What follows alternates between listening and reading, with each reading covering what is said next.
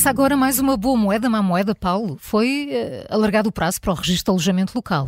É por é, aí que começamos um, hoje, não é? Começamos hoje por aí. E este foi um daqueles pequenos stresses da, da, do final da semana passada para quem tem uh, alojamento, alojamento lo, local, uhum. para, para registrar. E são muitas famílias, como sabemos. Uh, o, o, prazo original terminava na quinta-feira da semana passada, portanto, e foi estendido até o dia 13 de dezembro, portanto, depois da manhã, quarta-feira. E porquê? Porque este registro tem de ser feito online e na semana passada houve de facto muitas dificuldades dos proprietários do alojamento local em conseguirem uh, aceder ao site ou pelo menos fazer uh, o devido registro. Houve aqueles habituais constrangimentos na plataforma na internet para o registro. Basicamente, sites que vêm abaixo ou que são, não estão preparados, colocados pela administração pública, que não estão preparados para a função que é suposto uh, desempenharem.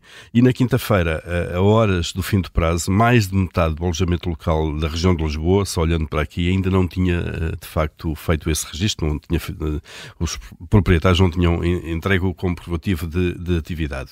Bom, há uma lei que entrou em vigor no dia 6 de outubro, um, do pacote de habitação, uh, que aprovou medidas de facto desta área, um, e que num dos artigos desse diploma determina mesmo que no prazo de dois meses, a, a partir da data da, da, da, entrada em vigor da lei, portanto a partir do dia 6 de outubro, os titulares do registro uh, do alojamento local eram obrigados a efetuar prova, uh, mediante a, a apresentação de declaração contributiva, de que mantinham a atividade. E, portanto, tinham que fazer isso no Registro Nacional de, de Alojamento Local, senão o alojamento local ficava ilegal. E, portanto, há aqui, de facto, mais uns dias até quarta-feira para fazer isto, três dias úteis.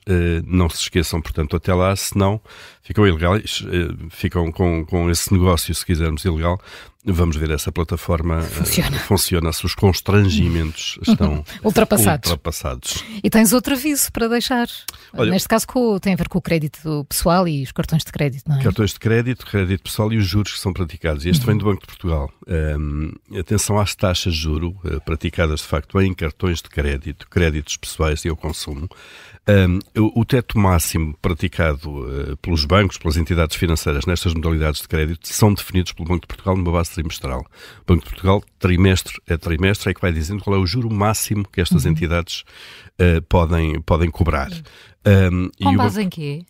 Com, ba com, base em critérios de, juros gerais, Sim. de uma forma genérica, ah, portanto, temos como referências Euribors uh, por aí ah. fora, que são uma referência um bocadinho para todo o mercado de juros, uhum. uh, mas depois atendendo ao, ao, tipo de negócio. Um crédito pessoal ou um crédito de cartão de crédito não tem um valor, por exemplo, de garantia, não tem uma hipoteca como uma, uma casa. Uhum, Isto é, claro. não havendo incumprimento por parte das pessoas, os bancos não têm grande forma, muitas vezes, de ir buscar um bem que no fundo... Portanto, o risco é maior. O risco é muito maior, obviamente. Uh, e são montantes muito mais pequenos, portanto, a, tenta, a tentação, se, se, quisermos, em caso de dificuldade, deixar de pagar, uh, também é muito maior. Uhum. Isto é, o nível de incumprimento aqui é muito maior. Um, e o Banco de Portugal faz essas contas para estabelecer também algum limite no mercado. Uh, o problema é que esse limite é cada vez mais elevado por causa do contexto de subida de juros. Só para termos uma ideia, cartões de crédito no primeiro trimestre do próximo ano, que foi esse, foram esses limites que Portugal agora divulgou, no próximo ano, primeiro trimestre, cartões de crédito vão poder cobrar juro até 18,6%. Isto é, obviamente, é sempre um juro anual. Uhum.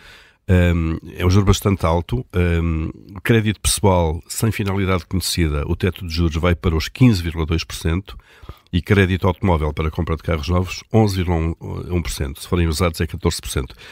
Isto só, no fundo, para alertar as pessoas que, apesar dos testes, dos testes impostos pelo Banco de Portugal, os, os, os valores podem ser já muito elevados. Isto são daquelas dívidas que, não se pagando na hora, Ui, eh, são uma bola de neve, Sim, é, absolutamente. É, são, vão crescendo e, e, a parcela de juros é cada vez maior. Portanto, muita, muito cuidado cada vez mais na utilização destes tipos de crédito.